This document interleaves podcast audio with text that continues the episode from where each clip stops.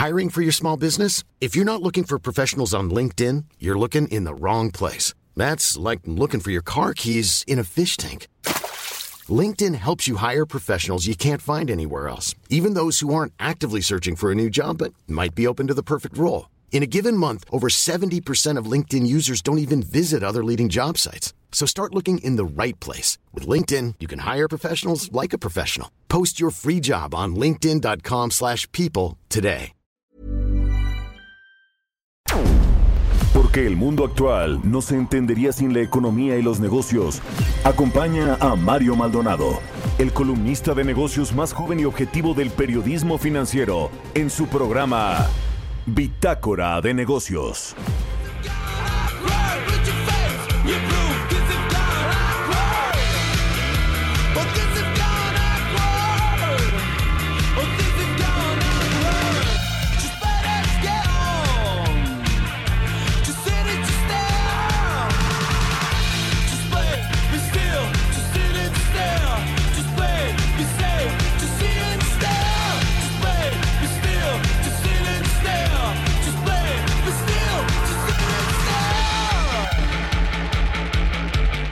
¿Qué tal? Muy buenos días, bienvenidos a Bitácora de Negocios. Yo soy Mario Maldonado y me da mucho, mucho gusto saludarlos en este miércoles 19 de agosto del 2020. Son las 6 de la mañana con 3 minutos tiempo del centro de México y saludo con mucho gusto a quienes nos escuchan a través de la 98.5 de FM aquí en la Ciudad de México, en Guadalajara, Jalisco por la 100.3 de FM y en Monterrey, Nuevo León nos escuchamos por la 90.1 de FM. También un saludo a las emisoras que nos retransmiten en otras ciudades y estados de la República Mexicana, en el sur de los Estados Unidos y a quienes nos siguen a través de la página heraldodemexico.com.mx. Iniciamos este miércoles con un poco de música como todos los días lo hacemos aquí en Bitácora de Negocios. Esta semana estamos escuchando canciones de bandas mexicanas o de bandas de habla hispana que también han cantado en inglés. Esta es de los Dynamite, una banda mexicana y se llama Frenzy. Así que bueno, arrancamos el día con música y ahora sí, vamos a entrarle a la información. Hablaremos en breve con Roberto Aguilar sobre los temas más relevantes en el tema financiero de los mercados y de la economía internacional. Ayer el Standard Poor's 500 borró las pérdidas que provocó el coronavirus. Están recuperando los índices bursátiles en Estados Unidos. El Dow Jones también había marcado ya algunos récords por eh, pues el auge que han tenido las empresas tecnológicas por parte de los inversionistas. Eh, también vamos a platicar con Roberto sobre el dólar, el tipo de cambio que toca el menor nivel en 27 meses. El dólar preocupa la falta de más apoyo económico en los Estados Unidos. No llega este, esta segunda ola de eh, estímulos en Estados Unidos porque no hay acuerdo en el Congreso en medio de estas elecciones. Donald Trump también ayer dio unos comentarios eh, pues con respecto a los mexicanos otra vez en contra de algunos mexicanos en campaña, en plena campaña está Donald Trump. Vamos a hablar eh, de todo esto con Roberto Aguilar. Platicaremos también, como todos los miércoles, con Carlos Reyes, analista económico. Nos va a hablar sobre las afectaciones por la prohibición en la venta de productos procesados a menores de edad. Es todo un tema esto del cual yo le voy a contar en breve en el editorial también. Y hablaremos con Alfredo Cutiño, director para América Latina de la consultoría Moody's Analytics sobre la inflación, qué está pasando con el aumento de precios, el aumento generalizado de los precios de bienes y servicios en México se eh, redujo, eh, eh, digamos, al alza, pero hay más recortes en el horizonte del Banco de México. ¿Qué va a pasar con este tema de la inflación que pues ya platicamos con el gobernador del Banco de México, Alejandro Díaz de León, no ha cedido a pesar de que la economía pues está en franca crisis.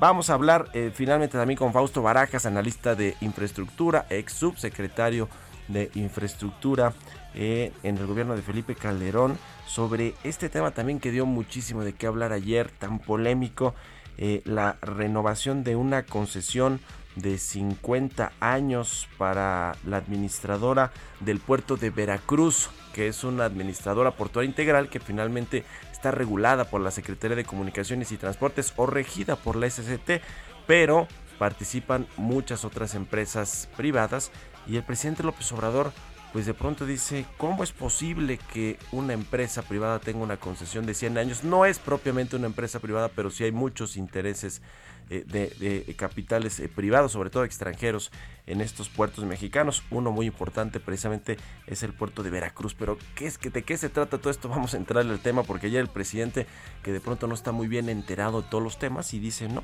pues a ver, hay que revisar esa concesión, vamos a revocarla. En fin, de todo esto y más le vamos a platicar hoy aquí en Bitácora de Negocios, así que quédese con nosotros, se va a poner bueno. Lo dejo ahora con el resumen de las noticias más importantes para arrancar este miércoles 19 de agosto. Lo tiene Jesús Espinosa.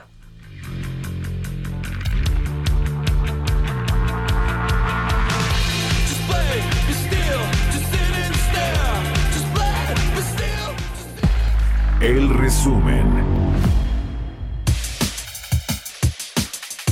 El gobierno de México revivirá el plan de infraestructura en materia energética acordado con la iniciativa privada. El presidente Andrés Manuel López Obrador dijo que en dos semanas se presentará un plan de infraestructura junto con la iniciativa privada para la reactivación económica del país.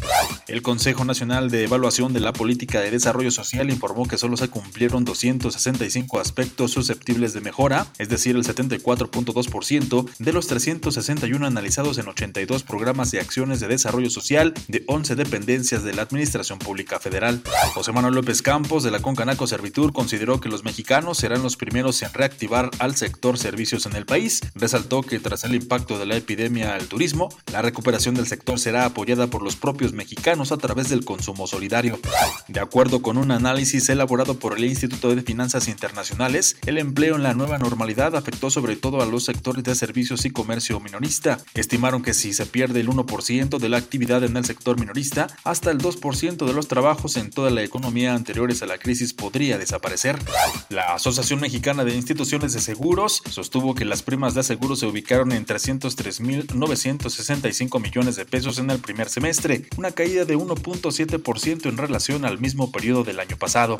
Petróleos Mexicanos invertirá hasta 138 millones en actividades de exploración de aguas profundas en la porción sur del Golfo de México. El monto de inversión del escenario base presentado por Pemex es de 26.3 millones de dólares, que podría incrementar hasta 138 millones en caso de tener éxito. Bitácora de negocios en El Heraldo Radio. El editorial.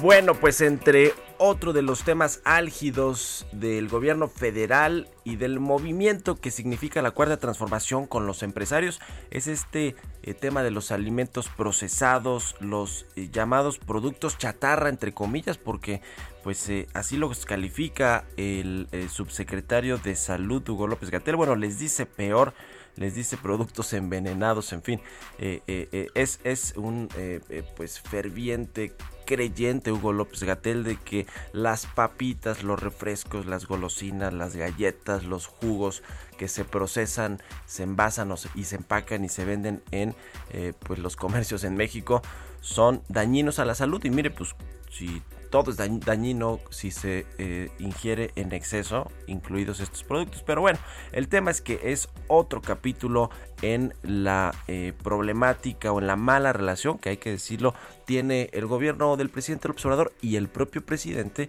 con empresarios y con eh, inversionistas por distintos temas. Este asunto con los em, empresarios de estos sectores y vamos a decir claramente pues cuáles son las principales empresas. Una es Coca-Cola que tiene allí eh, a su principal embotellador que encabeza eh, FEMSA y que bueno pues es dirigida FEMSA ni más ni menos que por uno de los empresarios que en el pasado pues fueron antítesis del obrador, financiaron campañas en su contra, digamos que eh, son, son de estos empresarios que no quiere el presidente López Obrador. Se llama el presidente FEMSA José Antonio Fernández Carvajal. Pero así los demás, ¿eh? ahí está Bimbo, Daniel Serville también está de parte de este grupo, más pegado a la derecha, que financió la campaña de, Ricardo Anaya, por ejemplo, en el 2018 está Alejandro Bayeres, que también es uno de los, eh, digamos, eh, eh, accionistas principales de FEMSA, está Eduardo Tricio del grupo Lala que también vende de este tipo de productos en botella, este, eh, productos procesados y que bueno es uno de los empresarios que también está enfrentado con Andrés Manuel Obrador. Pero el asunto de fondo es que, pues primero vino el etiquetado que se resistieron los empresarios, finalmente llegó y a partir de este mes ya tienen eh, estos productos un nuevo etiquetado. Viene ahora está eh, este posible nuevo eh, impuesto especial, el aumento al IEPS a partir del próximo año. Seguramente va a estar contenido en esta ley de ingresos que se aprobará en el final a finales del año allí en, el Congreso Federal y ahora vienen los congresos locales que también están legislando para que no se vendan estos productos a menores de edad ya lo hizo Oaxaca Ayer lo hizo Tabasco y ahí vienen por lo menos otros 10 congresos locales que van a, incluido la Ciudad de México, por cierto, que van a impulsar esta iniciativa. En fin, una guerra auténtica la que tiene el presidente López Obrador contra empresas en general, pero en particular contra las de consumo, estas grandes multinacionales y empresarios que en algún momento los empresarios mexicanos, hay que decirlos, fueron pues los opositores del presidente López Obrador y financiaron campañas en su contra. Así que se las está cobrando el presidente. A mí me parece que si usted qué opina, escríbame a mi cuenta de Twitter, arroba Mario Mala, la cuenta arroba Heraldo de México. Son las 6 con 12 minutos. Economía y mercados. Y ya llegó Roberto Aguilar a la cabina de El Heraldo Radio. Mi querido Robert, ¿cómo estás? Buenos días. ¿Qué tal Mario? ¿Cómo estás? Muy buenos días. Pues fíjate que hoy quiero comentar que justamente una noticia muy importante y es que el Standard Poor's 500, uno de los índices más importantes en Estados Unidos, ya ayer borró todas las pérdidas provocadas por la pandemia del coronavirus y esto pues está culminando una de las recuperaciones más dramáticas en la historia de este índice. Esto gracias a los millones y billones de dólares de estímulo fiscal y monetario que han llevado o han llenado más bien de efectivo a los mercados bursátiles lo que justamente pues está impulsando que los inversionistas busquen mejores rendimientos y lo están encontrando en las acciones. Y bueno, pues fíjate que es interesante porque ha escalado cerca de 55% desde, desde justamente los primeros síntomas de la pandemia.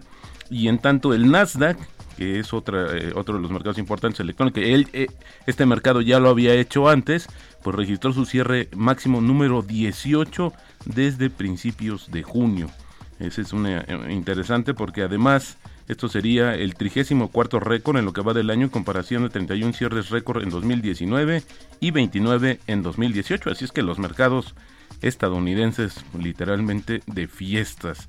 Pero ayer el índice dólar tocó un mínimo no visto desde más de dos años, 27 meses para ser exacto, debido a que los efectos del actual programa de estímulos de la Reserva Federal debilitaron justamente esta moneda por quinta sesión consecutiva e impulsaron los índices bursátiles de Estados Unidos a los máximos récord, como comentamos anteriormente. Aunque el dólar, fíjate, suele funcionar como una inversión de refugio de momentos de crisis, pues esta moneda ha caído dramáticamente desde que la Reserva Federal intervino en los mercados financieros para mantener la liquidez en medio de la pandemia del coronavirus. Además, el nerviosismo, Mario, por este impasse lo podemos decir, de un nuevo programa de apoyo económico para Estados Unidos. De acuerdo con una nota de la agencia Bloomberg, esta, esta situación, esta negociación, pues bajaría porque se estaba buscando un trillón de dólares y bueno, pues sería solamente la mitad lo que se estaría aprobando. Así es que el tema es que es importante esta correlación que existe con nuestra moneda, Mario, porque justamente el dólar lo medimos eh, el tipo de cambio y si cayó tanto, pues deberíamos de haber visto, por ejemplo, un tipo de cambio en niveles de 20 pesos. O lo que estaba hace dos años, que era debajo justamente de los 20 pesos, sin embargo no sucedió. En estos momentos está cotizando en 22.13. Y es que a la economía mexicana, Mario, no le conviene también que haya una debilidad tan pronunciada del dólar, puesto que es el, eh, esto también indicaría la fortaleza o debilidad de aquel país al cual pues le mandamos el 80% de nuestras exportaciones. Así esta situación del tipo de cambio que ha dado en los últimos días mucho de qué hablar. Y bueno, en la contienda electoral en Estados Unidos, pues ya allí el Partido Demócrata nombró oficialmente a John Biden como su candidato a ocupar la Casa Blanca y bueno, pues eh, prometiendo que su elección va a servir para recuperar el país devastado por el COVID-19 y poner fin al caos que ha definido la administración del actual presidente de Estados Unidos, Donald Trump. Así que es importante porque, bueno, pues las apuestas, Mario, pues siguen y las encuestas siguen apuntando que justamente John Biden pues es el favorito para ganar, pero en los últimos días pues eh, recuperó las posibilidades también, pues eh, no las ha rebasado, pero sí recuperó, es notorio, el presidente actual Donald Trump. Y bueno, también en noticias sobre el tema del coronavirus, Mario, ya superamos los 22 millones de personas contagiadas en el mundo y la cifra acumulada de decesos está en 778 mil. Esto se han notificado infecciones en más de 200 países y territorios desde que se identificaron los primeros casos en China en diciembre de 2019. Y como encabeza la lista, fíjate, Estados Unidos, Brasil, India, que ya hace su aparición también, Rusia, Sudáfrica, Perú y México. Así es la lista en número de casos confirmados. Y hoy por la mañana, o más temprano más bien, la Organización Mundial del Comercio. En la madrugada, mi querido, hoy por la madrugada quisiste decir. la Organización Mundial del Comercio, pues ya conocer un, un, un indicador muy interesante, Mario, se llama Barómetro del Comercio de Mercancías, que alcanzó su mínimo histórico, lo que sugiere que el comercio mundial de mercancías registró una caída histórica justamente en el segundo trimestre de este año. Dijo eh, este organismo que los indicadores adicionales apuntan a repuntes parciales en el comercio y la producción mundial en el tercer trimestre, pero la fuerza de dicha recuperación sigue siendo muy incierta. No se puede descartar una trayectoria en forma de L en lugar de una en forma de V. Esto lo dijo hoy justamente el organismo, la Organización Mundial de Comercio. Y en notas corporativas, ayer El Salvador anunció que condiciona autorizar la concentración económica entre Claro y Movistar a que la firma mexicana cumpla con garantías de competencia en el mercado y de protección al consumidor. Esto lo informó justamente la Superintendencia de Competencia de aquel país. Según el Consejo Directivo de la institución, América Móvil, propietaria de Claro, busca comprar el capital accionario de Telefónica Móviles El Salvador y Telefónica Multiservicios Movistar de Telefónica Centroamérica y, una adquisición que podría producir limitaciones a la competencia en el mercado salvadoreño. Así es que no somos los únicos, Mario. O sea, México no es el único que padece de esta presencia de esta compañía que tiene eh, pues prácticamente acaparado el mercado. Y ayer, fíjate, una noticia interesante también, Alfa dijo que su unidad de energía Newpick desinvirtió todos los activos en Texas incluidos los pozos y los arrendamientos en las formaciones Silford y Edwards. Esta transacción tiene un valor implícito de 88 millones de dólares para la compañía, resultado de la cancelación de ciertas obligaciones y esto le va a repercutir en una ganancia extraordinaria de 58 millones de dólares en el tercer trimestre de este año y bueno, como yo decía, sigue desmembrándose Alfa. Había una apuesta muy clara sobre esta situación del gas Shell eh, la compañía se había posicionado ahí, pero bueno, pues ahora pareciera que va en sentido contrario y pues ya lo había hecho con su NEMA, con su división automotriz y ahora también pues hace mucho más delgada la operación de otra de sus subsidiarias y el tipo de cambio Mario cotizando en estos momentos en 22.13 pesos, así es como inicia cotizaciones nuestra moneda. ¿Fortachón el peso, Robert? Pues no, fíjate que no, porque... Ayer le, pegó un poquito. Y antier estábamos hablando de niveles debajo de los 22, pero esto duró muy poco porque, fíjate, esto esta contrariedad de que el dólar está bajando en el mundo, al final del día no fue, decía yo al principio, pues que esto deberíamos estar observando niveles debajo de los 20 pesos si consideramos esta correlación del dólar, pero sin embargo, creo que hay ciertos factores estructurales en la economía mexicana, pues que hacen imposible que haya una disminución. Esto creo que vale la pena porque es, en pocas ocasiones hemos visto que suceda esto, pero creo que esto se podría eh, pues complicar esto creo que no es una muy buena señal este comportamiento del tipo Hablábamos ayer apenas de esta salida de inversiones extranjeras de bonos gubernamentales y pues eso se refleja finalmente en el tipo de cambio, ¿no? Totalmente, Mario. Muchas gracias, Roberto. Al contrario, muy buenos días. Roberto Aguilar, sígalo en Twitter, Roberto AH, son las 6 con 20 minutos, vamos a otra cosa. Mario Maldonado en Bitácora de Negocios. Pues vamos a seguir con este tema de los productos procesados, los productos chatarra, los productos envenenados, entre comillas, así les llama Hugo López Gatel. Vamos a platicar sobre la importancia de esta industria, los empleos, las inversiones con Carlos Reyes, nuestro colaborador de los miércoles aquí en Bitácora de Negocios, analista en temas económicos. Querido Carlos, ¿cómo estás? Buenos días. ¿Cómo estás, mi estimado Mario? Muy buenos días, buenos días a todos nuestros radioescuchas. Y precisamente siguiendo con este tema que ya has dado cuenta, Mario, pues vamos a recordar que en días pasados los congresos de Oaxaca y de Tabasco han votado a favor de pues reformar la legislación para prohibir la venta de alimentos de alto contenido calórico a menores de edad eh, Mario, bueno, como muchas leyes que se han hecho en la reciente administración federal y también en algunos estados, más, eh, Mario, con un afán de revanchismo que con un diseño de política pública. Y ahora, bueno, con esta medida se le busca atribuir todos los problemas de la deficiente nutrición a México, pues a los llamados alimentos chatarra. Entonces, lo que quiero eh, señalar aquí son solamente algunas de las afectaciones económicas, Mario, que eh, se pueden pues generar a raíz de, de estas medidas. Algunas cámaras empresariales han estimado que al implementarse la prohibición de la venta de alimentos chatarra a menores de edad, se verían afectados, Mario, el 40% de los comercios. Y, y bueno, hay que recordar que tras la pandemia también se tiene registrado que el 15% de los negocios se han visto obligados a cerrar porque pues no han soportado este bache económico de la emergencia sanitaria, es decir, la afectación en las llamadas, sobre todo Mario, en las llamadas tienditas, ¿no? Esta afectación va a ser tremenda. Basta decir que tan solo la venta de refrescos, Mario, representa el 25% de los ingresos de estos negocios y que muchos de estos negocios están en zonas de alta o muy alta marginalidad, es decir, generan empleos, por ejemplo, generan inversiones y pagan impuestos.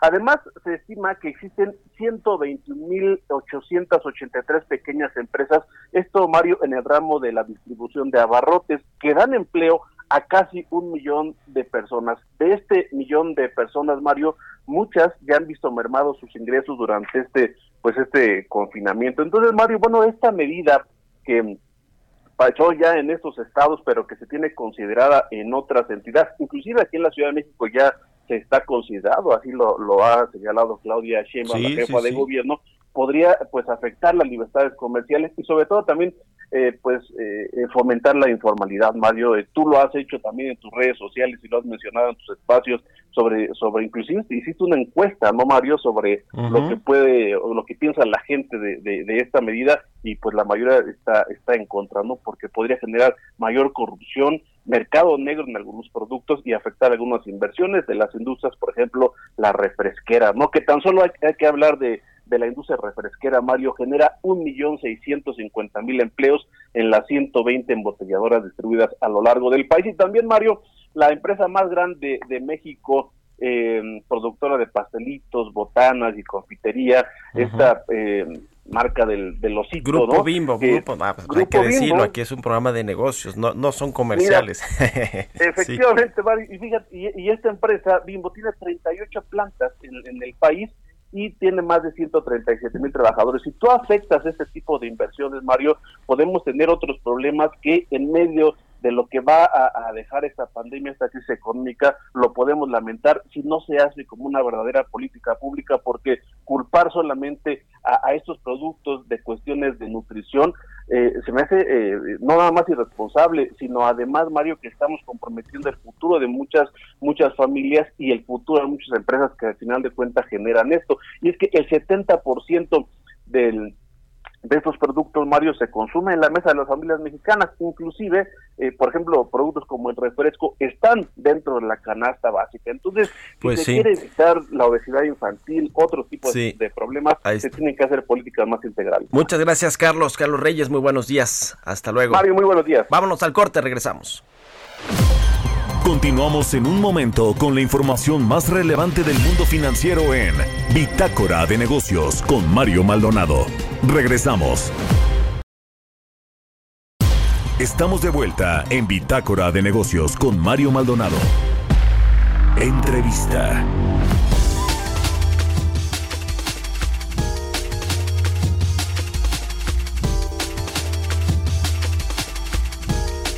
Ya estamos de regreso aquí en Bitácora de Negocios. Son las 6 de la mañana con 30 minutos tiempo del centro de México. Vamos a platicar con Alfredo Cutiño. Él es director para América Latina de la consultoría Moody's Analytics, a quien me da mucho gusto saludar. Alfredo, ¿cómo estás? Buenos días. Buenos días, Mario. Es un placer estar contigo. Oye, varios temas que tienen que ver bueno, pues con el asunto de la economía mexicana y con indicadores importantes como el de la inflación y el de las tasas de interés. A ver, eh, cuéntanos, ¿cómo, ¿cómo has visto la, eh, pues la política monetaria que ha seguido el Banco de México en sus decisiones eh, recientes, que bueno, pues han sido de recorte de tasas de interés? Y, lo pregunto pues en medio de, del objetivo central o el mandato que tiene el Banco de México, que es pues controlar la inflación, la estabilidad de los precios. ¿Cómo, ¿Cómo has visto estas decisiones y cómo crees que va a cerrar el año en, en este asunto de las tasas de interés? Claro, mira, yo creo que mm, la dirección de la política monetaria, al menos durante este año, ha ido eh, de manera correcta, por el hecho de que la inflación disminuyó en los primeros uh, meses del año, allá por abril eh, se alcanzó uno de los eh, una de las tasas eh, menores y eso abrió espacio para que la política monetaria continuara relajándose. Hay que recordar que este relajamiento inició en agosto del año pasado, cuando se decretó el primer recorte de la tasa de interés. Entonces se ha movido la tasa de interés a la baja, lo cual implica una flexibilización de la política monetaria eh, por dos cosas. Uno, porque la inflación había cedido y dos, porque la economía pues prácticamente está en recesión desde, desde inicios del año pasado. O sea, hay una debilidad económica muy importante y la política monetaria se encontraba en terreno netamente restrictivo. Cuando llega la epidemia al país, pues eso debilita aún más la actividad económica por todo lo que ya sabemos, el cierre de negocios, el paro de actividades, el despido de empleos, y eso debilita, por un lado, tanto la, demanda interna como también a la producción nacional. Por lo tanto, era lógico esperar que la política monetaria actuara en consecuencia, intentando darle cierto alivio tanto a la economía como a, a los trabajadores y a las familias mexicanas. En ese sentido, se ha manejado en la dirección correcta. Sin embargo, dado que el mandato monetario es único, es antiinflacionario, a eso se tiene que enfocar la artillería monetaria, dado que la inflación ya viene al alza, en los últimos tres meses la inflación ha marcado ya una tendencia a la alza de manera bien definida, y se espera que continúe a la alza para el resto del año, pues eso implica una limitación para seguir relajando las condiciones monetarias en el país. De tal manera que, bueno, ya la tasa está en 4.50, ha caído desde 8.25 en agosto del año pasado hasta 4.50, ¿verdad?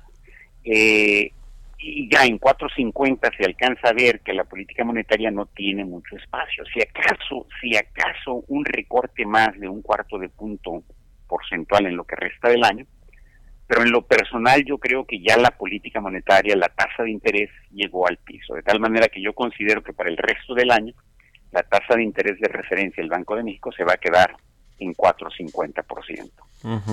Ahora, eh, digamos, esta tasa de interés que sigue siendo atractiva para eh, los inversionistas, tomando en cuenta que pues en, la mayoría de los países, sobre todo allá en Europa, Estados Unidos, están en cero o incluso son negativas y que, y que bueno, pues no están generando los rendimientos que puede generar eh, una tasa de interés del 4, cuatro y medio que tenemos en México, pero digamos, eh, aún así, eh, ¿crees que este, este tema pues sigue siendo atractivo, va a seguir siendo atractivo para los inversionistas? Teníamos estos datos de los primeros siete meses del año, la salida de inversionistas extranjeros de la tenencia de bonos gubernamentales, eh, importante, digamos, una salida importante y consistente también mes con mes. Eh, ¿Crees que sigue siendo atractivo México aún con esta tasa de interés para inversionistas extranjeros y también para inversionistas locales?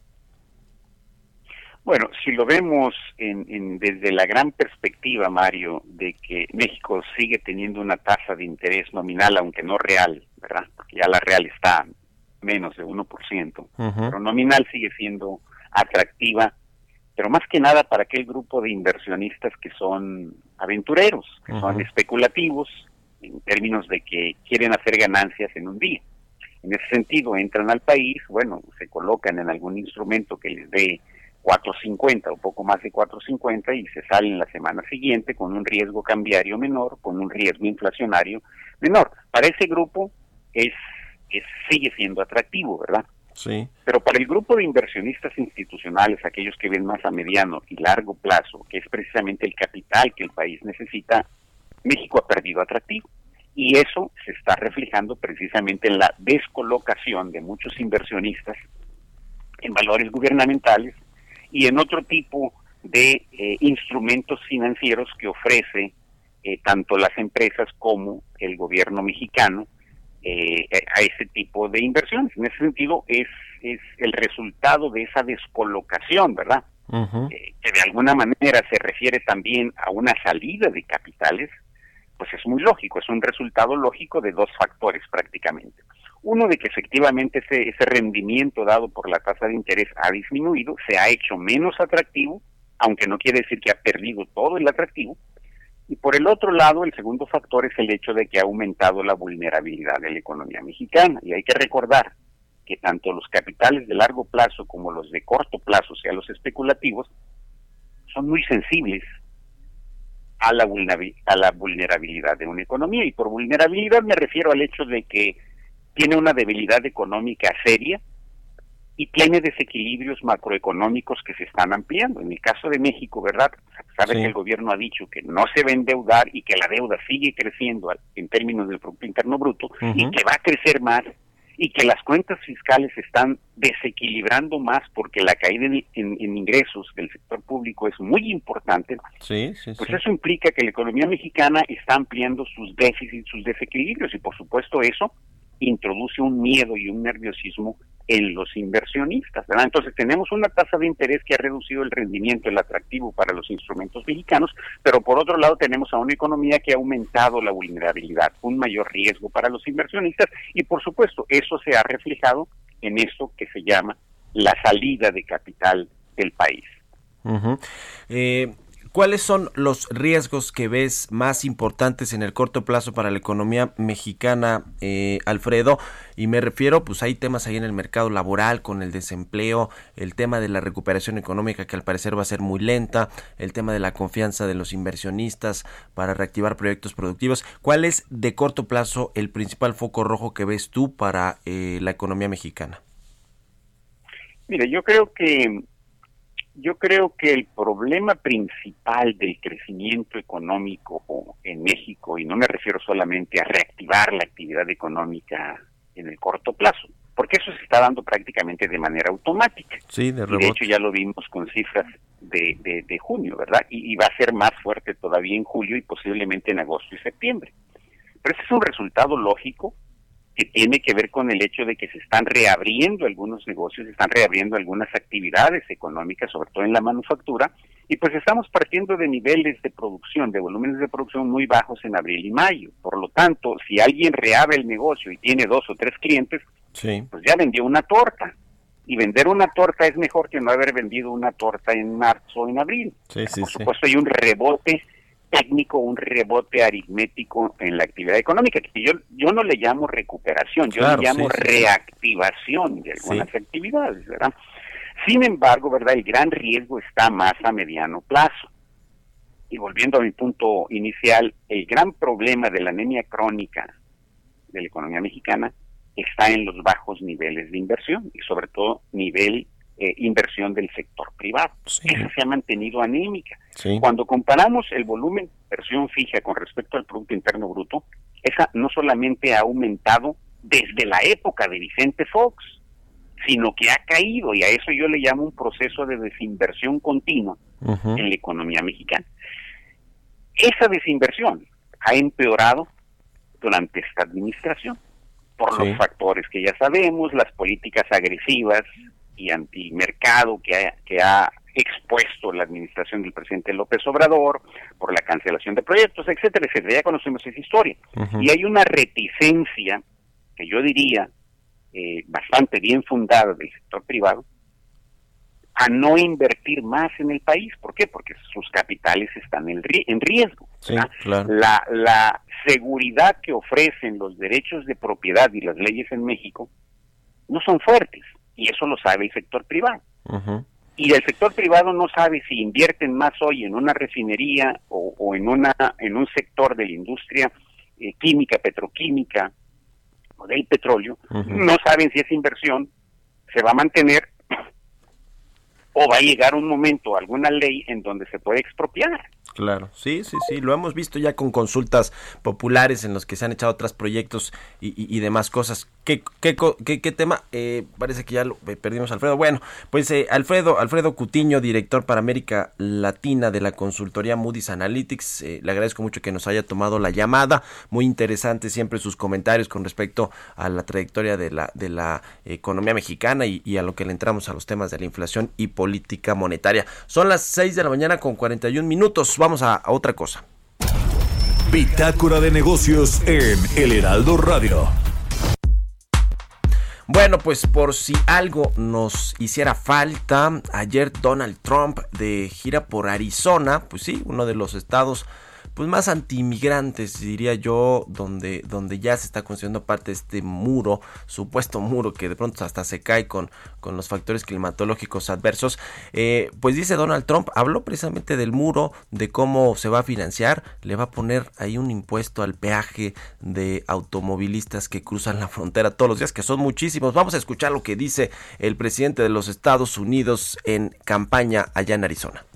So we have people coming in to this country some great people, some really bad people too. And I mean murderers and I mean rapists. I mean really bad people. And they don't get in and they don't get back. When we bring them back to their country, could be Mexico also, they don't come back. Yeah, they are paying for it. Yeah. Uh, they're going to pay uh, at the border, at the gate. Cars going through. We're going to do a toll or we may do a toll for money being sent back and forth. They will pay for it. Yeah, they are paying for it. It doesn't matter whether they pay now or over the next months. We have a very good relationship with Mexico. And we also may do it as a tax or a combination. We may do it as a tax, money being sent back into Mexico.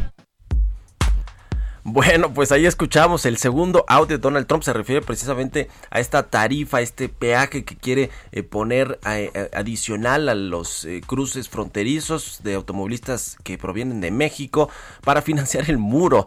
O sea, está en plena campaña Donald Trump. Y el primer audio todavía es más grave o más preocupante porque vuelve a la carga el presidente de los Estados Unidos con este discurso anti-inmigrante, no solo anti-inmigrante, sino anti-mexicano, porque les vuelve a llamar eh, eh, violadores, asesinos de nueva cuenta. ¿Se acuerda? Hace casi cinco años que fue la campaña, eh, cuatro años que fue la campaña de Donald Trump a la presidencia que la ganó, pues parte de ese discurso de campaña era en contra de los mexicanos. Bueno, pues vuelve a la carga Donald Trump a pesar de esta buena relación que supuestamente tiene con el presidente mexicano Andrés Manuel López Obrador. Esta visita a Washington fue muy cordial, se eh, tiraron flores eh, estos dos presidentes. Bueno, pues cuestión de días, cuestión de semanas para que Donald Trump pues de nueva cuenta en campaña se vaya en contra de los mexicanos. ¿Habrá reacción de parte del presidente López Obrador, de parte del canciller Marcelo Ebrard? Pues yo lo dudo. No creo que vaya a haber una sola reacción en contra de estos comentarios.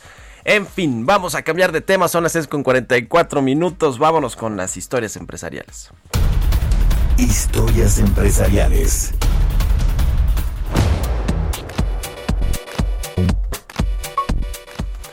Bueno, pues Disney anunció su nuevo servicio Disney Plus que va a estar eh, pues ya disponible y tiene fecha de lanzamiento en México y Latinoamérica. En un tweet que por cierto fue muy extraño, esta plataforma anunció la fecha de su llegada a, eh, en la región eh, de América Latina. un lanzamiento que ya había confirmado ciertamente para el mes de noviembre, pero que bueno, pues reconfirmó y ahora esto fue lo que anunció Disney Plus. Nos cuenta en la siguiente pieza Giovanna Torres. Disney Plus reveló por error su fecha de lanzamiento en México y el resto de América Latina. Aunque en un inicio se tenía contemplada su salida hasta el 2021, la cuenta oficial de Twitter de Disney Latinoamérica señala que será el próximo 17 de noviembre. El tweet publicado por error podría ser un mero truco de marketing. En lugar de borrar el tweet, la cuenta de Disney Plus en inglés publicó la respuesta al tweet original y luego la cuenta para América Latina se unió al hilo con un GIF de la franquicia Monster Inc. Disney Plus, lanzado apenas hace menos de un año, ha sido un éxito. El servicio cuenta con 60.5 millones de suscriptores, una base de usuarios que supera las expectativas de la empresa. Inicialmente, la compañía proyectó que llegaría a estar entre 60 y 90 millones de suscriptores aproximadamente 5 años después del lanzamiento. En cambio, logró entrar en ese rango apenas 8 meses después de su estreno. No obstante, tendrá que competir con el gigante del streaming Netflix, que hasta el mes de julio llegó a estrenar más de 50 producciones originales, marcando un récord hasta ahora inédito un fenómeno que parece repetirse durante el mes de agosto con el estreno de producciones con el sello de la casa. Aunque aún se desconoce el costo que tendrá para los latinos, se estima un precio de suscripción de 150 pesos mensuales.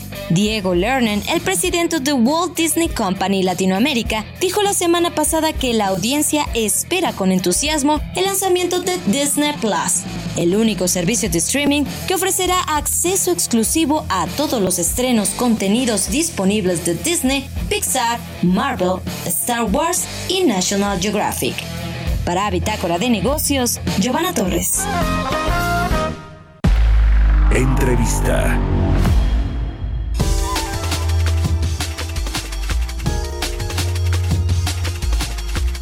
Bien, pues vamos a platicar con Fausto Barajas, analista de temas de infraestructura y temas económicos en general. Fue subsecretario de Infraestructura en el sexenio de Felipe Calderón. ¿Cómo estás, querido Fausto? Me da mucho gusto saludarte. Buenos días. ¿Qué tal, Mario? Buenos días, buenos días al auditorio. Oye, pues todo un tema a lo que eh, a lo que se refirió ayer el presidente López Obrador con respecto a los puertos, particularmente al puerto de Veracruz y esta administración portuaria integral que tienen pues muchos otros puertos y que y que bueno, pues ahora dice que quiere revisar esas concesiones. Vamos a escuchar si nos permites Fausto rápido cómo dijo el presidente López Obrador se refirió a este asunto del puerto de Veracruz. Un delincuente de una banda debe ser castigado. Pero a ver, el que otorga un contrato para que una empresa maneje el puerto de Veracruz 100 años, ¿qué? ¿Cómo se le llama eso? O sea, un bien público que se entrega por 100 años. Me acabo de enterar. ¿Y van a tomar acciones en cuanto a eso? Claro, pues hay que buscar que se revoque ese contrato para el manejo del puerto, todo, 100 años, no sé. ¿Cuánto dinero? Mucho. El mecanismo. Pero... ¿Cuál es la empresa, presidente? No voy a a darla a conocer ahora. ¿Cuál es la empresa, mi querido Fausto? ¿Es la administradora portuaria integral o, o Ports, que es una empresa china que también opera ahí ese puerto de Veracruz? Pues mira, este Mario, la API de Veracruz, pues, eh, pues es, del gobierno, es una empresa paraestatal.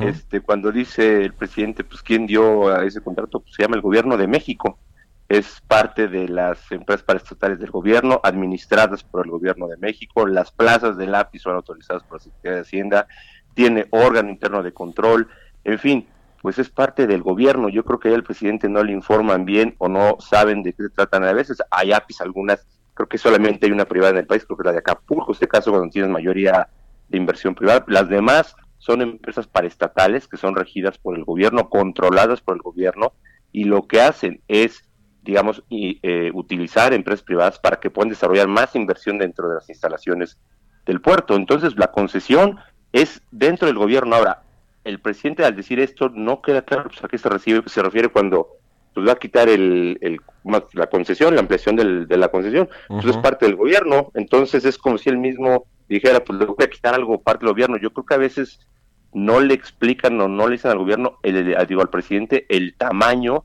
de este, administración pública que está manejando, porque esto está dentro del gobierno y es un mecanismo utilizado por el gobierno de México para poder controlar todos los activos que tiene bajo su control y poderlos administrar de mejor manera.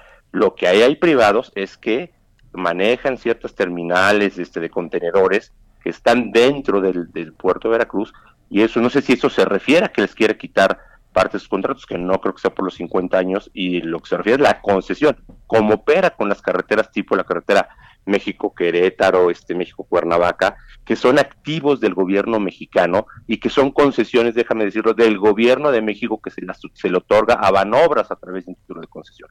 Así es como funcionan estas este, entidades paraestatales que tiene eh, el gobierno de los puertos mexicanos. Y sí me parece pues muy de llamar la atención, no sé si el presidente está refiriendo que quiere regresar a un modelo de los 70s, 80s con otra visión. Desgraciadamente era cuando los puertos eran muy ineficientes y muy caros de operar y con poca productividad.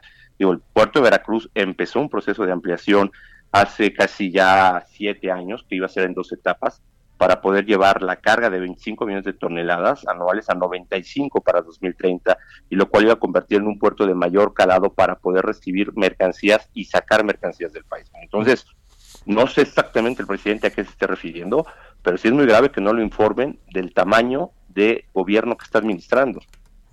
Sí, sí, sí. A ver, eh, ¿crees que este asunto, más allá de si el presidente sabe o no que estas ah, APIs son eh, pues eh, paraestatales o que están regidas ahí por criterios también de supervisión de la Secretaría de Comunicaciones y Transportes, más allá de eso, de si patinó o no el presidente, ¿crees que les vaya a poner el ojo precisamente a estos, a estos modelos de operación y de negocio y de cómo funcionan los, las administradoras de los puertos? O sea, ¿crees que ese sea el tema de fondo, que quiera ir a revisar todas las APIs y cómo funciona ese modelo y eventualmente pues cambiarlo?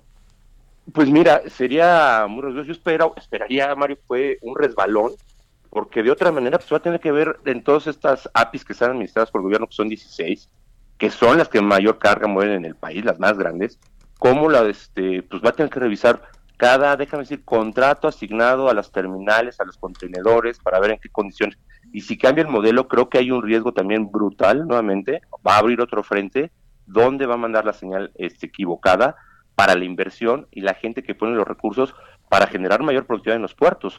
Digo, de por sí ya hay incertidumbre de cómo va a ser este traslado a que los opere la Marina eh, y con qué tipo de visión. Y si empiezas a decir, pues es que esto tiene eh, abuso, no sé cómo se llamando el presidente, pues sí me parece muy riesgoso que de repente cambie el modelo sin saber hacia qué modelo iremos, ¿no? Porque al fin y al cabo hoy tienen una vocación los puertos mexicanos comercial completamente. De por sí si entra la marina y lo cambias, pues vamos a regresar a un modelo estatal que en los 70s, 80s no funcionaban, estaban quebrados los puertos. Híjole, pues qué caso. Ojalá que como tú dices haya sido solo un resbaló, pero, pero no, no, trascienda más allá de, de, que quieran cambiar, porque además hay una nueva coordinadora, ¿no? Rosa Isela, la, la ex eh, funcionaria del gobierno de la Ciudad de México, quien ahora está a cargo de, la, de, la, de los puertos y la marina mercante. ¿Cómo, ves en 40 segunditos, Fausto, este perfil de la nueva administradora de esta, o la nueva eh, titular de coordinación de puertos? Mira, yo creo que les ha pasado en el gobierno que de repente eran perfiles que no tenían conocimiento necesariamente de las áreas que están administrando y sí creo que tendría que haber mucho más templanza de conocer las áreas. Digo, este el presidente tiene esa facultad de decidir a qué funcionarios lleva, lo que también tiene una responsabilidad es de empaparse más rápido de cómo se administran las áreas que están llevando.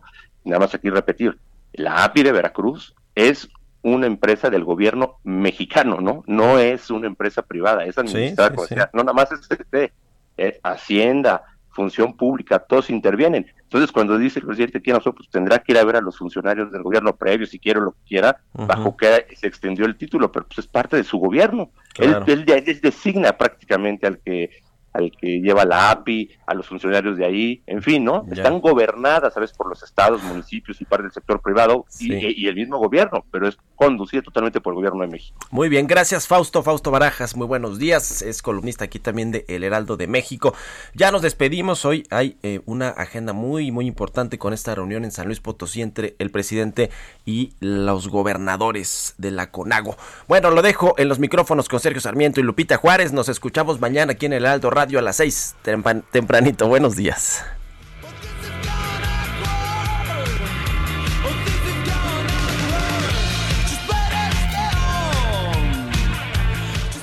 Esto fue Bitácora de Negocios con Mario Maldonado, donde la H suena y ahora también se escucha. Una estación de Heraldo Media Group.